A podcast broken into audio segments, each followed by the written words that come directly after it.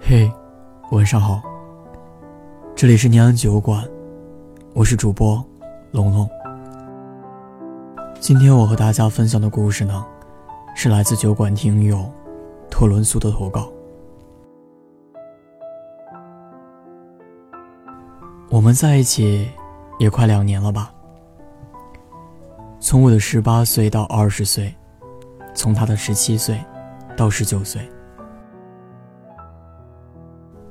二零一七年的暑假，我第一次见到那个穿着球服、背着背包的青涩男孩。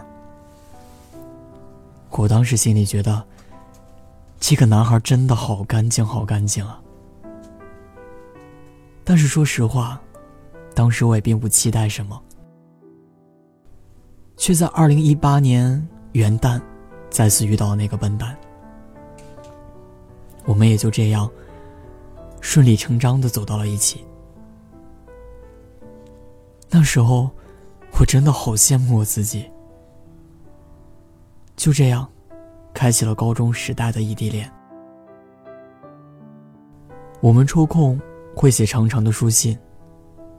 一封信我会誊写好几遍，因为我希望收到信的时候，他会由衷的称赞我，会时不时的。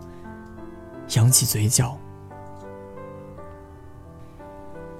我们会在每个周末或者傍晚的饭后通一次电话，会讲讲这一周的趣事，会吐槽吐槽我们的好朋友，还会讲讲我们那些总爱挑刺儿的班主任。我们会期待在每次约架的时候见一次面。我总是会在家，满心期待的等着他回来，等着他给我发那一句：“快下来，我在你家楼下。”我想，我朝他扑面而来的时候，眼里一定是带着光的。在这两年里，我其实是幸福的吧。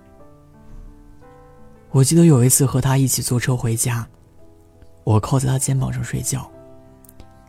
车上有人讲话很大声，他就用手捂着我的耳朵。碰到拍照测速的闪光灯，他会下意识的帮我挡住那刺眼的光。我记得在高三那个情绪容易崩溃的阶段，他光是听见我在电话里哭，就会立马回来见我。我记得他总是会给我准备惊喜。会给我买很大一箱零食，还会存钱给我买口红。会给我画画，还会给我讲晦涩难懂的数学题。后来我们结束了我们的高中时代，但却都没考上自己理想的成绩。他向来是个聪明且勤奋的人，在我心里，我觉得是我拖了他的后腿。那两个高中时代拼了命都想要去一个城市读大学的人，却在填志愿的时候心照不宣的选择了沉默。就算是到了今天，我仍然不知道他究竟填了哪些学校。反正我们终究没有在同一个城市了。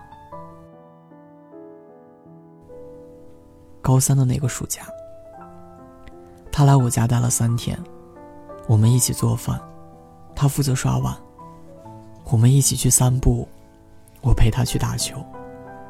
平淡，却很甜蜜，就像是结了婚的老夫妻一样。我们俩为了自己的旅行计划，各自开始拼了命的打暑假工。我每天重复着乏味无趣的工作。他去训练营做助教，晒到后背脱皮。但那时候的我们，却没有说过一句累，只因心有彼此，所以干劲十足。在二零一九年情人节前，我们终于攒够了钱，去了我们朝思暮想的重庆。可是结束了那场重庆之旅之后，就像日本的成田分手一样，我们的问题开始出现了。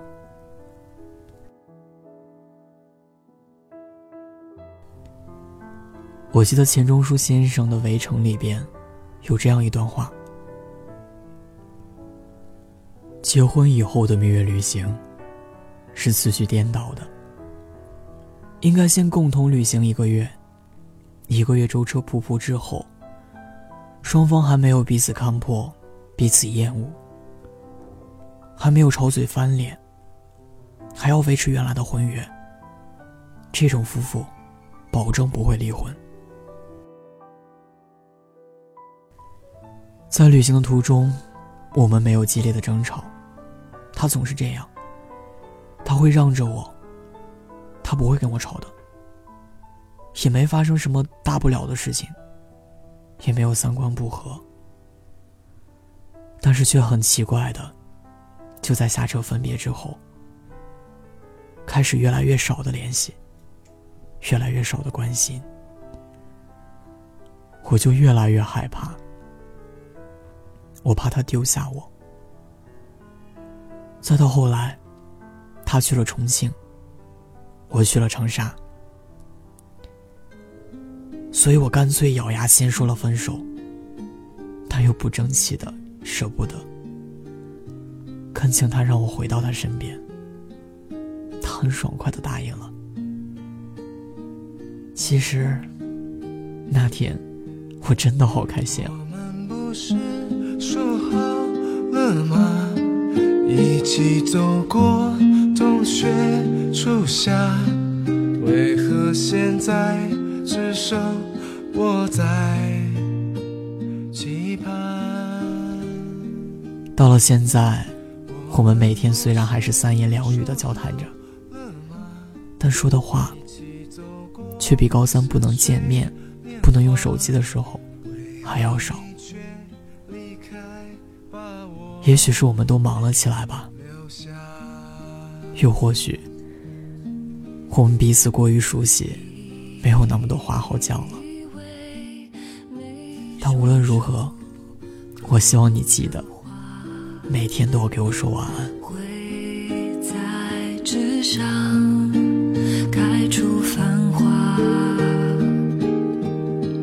不想再让眼泪流下，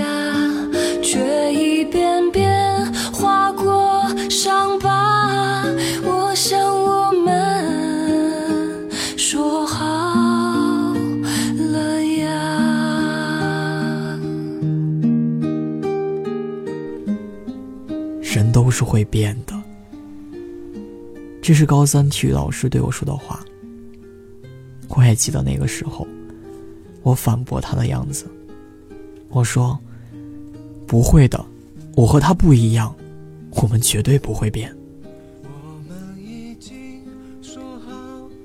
你还记得你十七岁生日时，我送你的那本手账最后的空白页吗？那是你二十四岁，我二十六岁，秋天，贴我们婚纱照的地方，别忘了。怎么可能再次放下你的微笑，我的全部啊！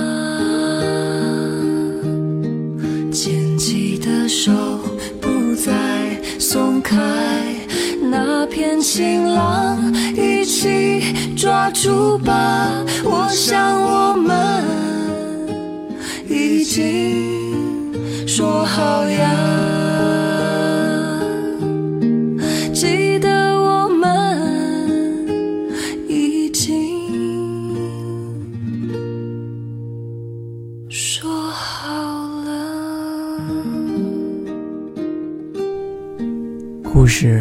到这里就结束了。龙龙觉得，这应该是一个。在经历时间考验的爱情，其实并不是说在爱情从始至终，两个人的话都会那么多，交流都会那么频繁，因为我相信，或许说平平淡淡的，那才是爱情。我也记得，顾城在门前里有这样几句话：草结它的种子，风摇它的叶子，我们站着不说话，就十分美好。这样的画面其实是很唯美的，这差不多就是经历了狂风暴雨，经历了种种之后。感情回归平淡的样子，或许平平淡淡才是真吧。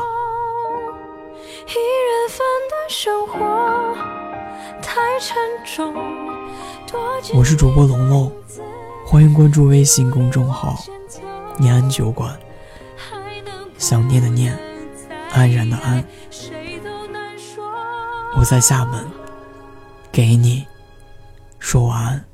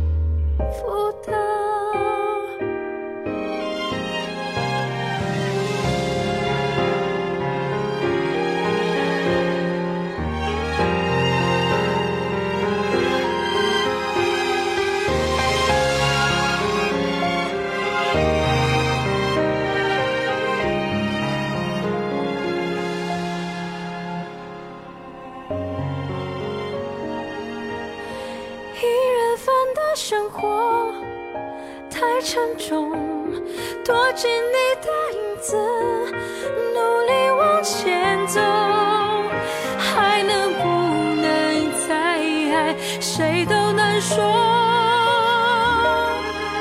将错就错，才相